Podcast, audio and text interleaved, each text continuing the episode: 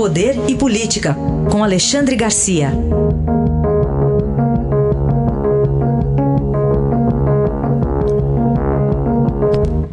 Alexandre, bom dia. Bom dia, Raíssa. Bom dia, Carolina. Olá, bom dia. Bom, começamos com pesquisas, esperanças, às vezes tem algumas divergências também entre os cientistas, mas enfim, estamos nessa toada aí de buscar uma solução para o coronavírus, né, Alexandre? Pois é, e eu, eu, tenho, eu tenho perguntas aqui que não querem calar, né? Ontem morreram 114 pessoas. Aí eu pergunto, é, essas pessoas foram tratadas com cloroquina e, e sulfato de zinco ou não?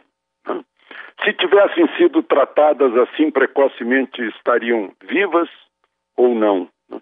Porque os dois médicos de São Paulo, Dr. Calil e Dr. Wip, eh, não dizem, não, não dizem se foram tratados ou não. Aliás, omitindo, eles estão tacitamente reconhecendo que foram tratados.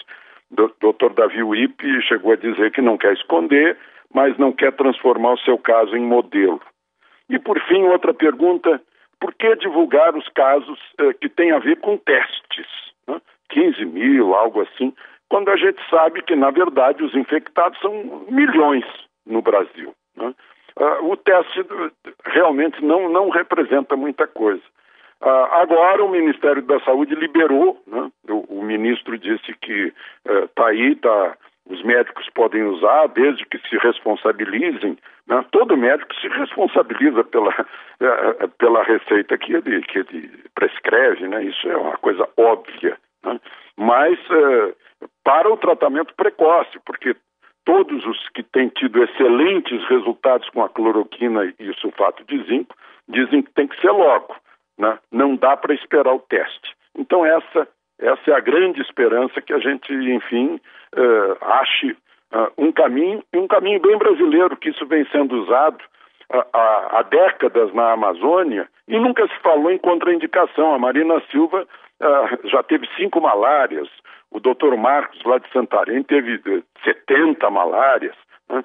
Então, só agora que está valendo a contraindicação para tratamento de malária e de artrite, que são tratamentos prolongados, não se fala em contraindicação. Tem que despolitizar um remédio, meu Deus do céu. Né? É, é esse o nosso problema. Está politizada a crise sanitária e econômica, né? E tem que, tem que tirar a política disso, separar e botar a ciência né, a, e o bom senso uh, uh, no, no tratamento das duas crises. Alexandre, vamos falar também um pouquinho sobre a reabertura gradual né, do comércio, enfim, desse lockdown por alguns governadores. Pois é, a gente está vendo. São Paulo não dá, né? São Paulo tem, tem a, a, maior parte dos casos, mais da metade das mortes em São Paulo não dá. Mas Santa Catarina está reabrindo, pouco a pouco. Né? O, aqui em Brasília uh, foram reabertos os bancos, a partir de nove da manhã até, uh, aliás, a partir de onze da manhã até as quatro da tarde, uh, com, com, com restrições, né? manter distância de dois metros de, um, de, uma pessoa a outra, os funcionários têm que usar máscara e ter álcool gel à disposição. Né? Uh, água e sabão é melhor, mas tem que ir ao banheiro, então o álcool gel é, tem essa praticidade.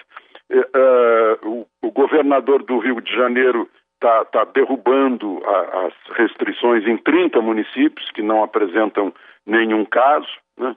Enfim, é, é, é, a pressão da, da, da, falta de renda das pessoas que está provocando isso. Né? Eu estava lembrando, ontem eu falei dos mendigos que estão comendo pombos domésticos, lembrando de tantos restaurantes desse país, eu conheço tantos proprietários de restaurantes que na hora que o restaurante está fechando, né, o que ficou na panela ainda no fogão vai para moradores de rua e isso hoje não tem mais, né? Então, graças a, a, voluntários aí estão suprindo isso, mas uh, são as pessoas mais mais humildes, mais pobres que estão sofrendo também.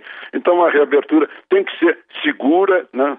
Uh, tem, tem que ser gradual e tem que proteger as pessoas que, que, que são mais vulneráveis ao vírus.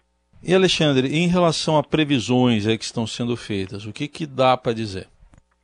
Pois é, eu estava conversando ontem com um consultor uh, da McKinley é da Politécnica de São Paulo, tem consultoria, fez um estudo global da situação ontem. Né? E, e, são números, uh, como ele diz, com otimismo cauteloso, porque está vendo já a curva caindo na Itália, na Espanha, né? começando a se estabilizar em Nova York, né?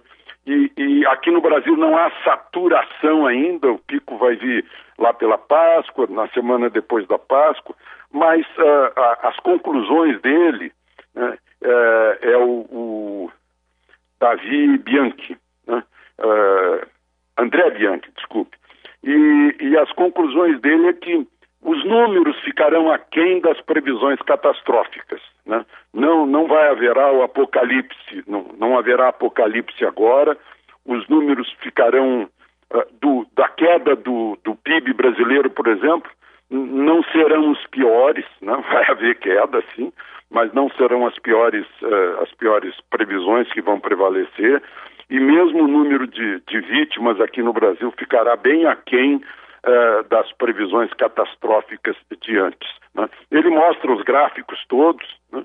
e, e, e, e, confere o, a, a, velocidade uh, da crise né? para chegar a essas conclusões. É, como eu disse, um otimismo cauteloso. Este é Alexandre Garcia que volta amanhã ao Jornal Eldorado. Obrigado. Até amanhã, Alexandre.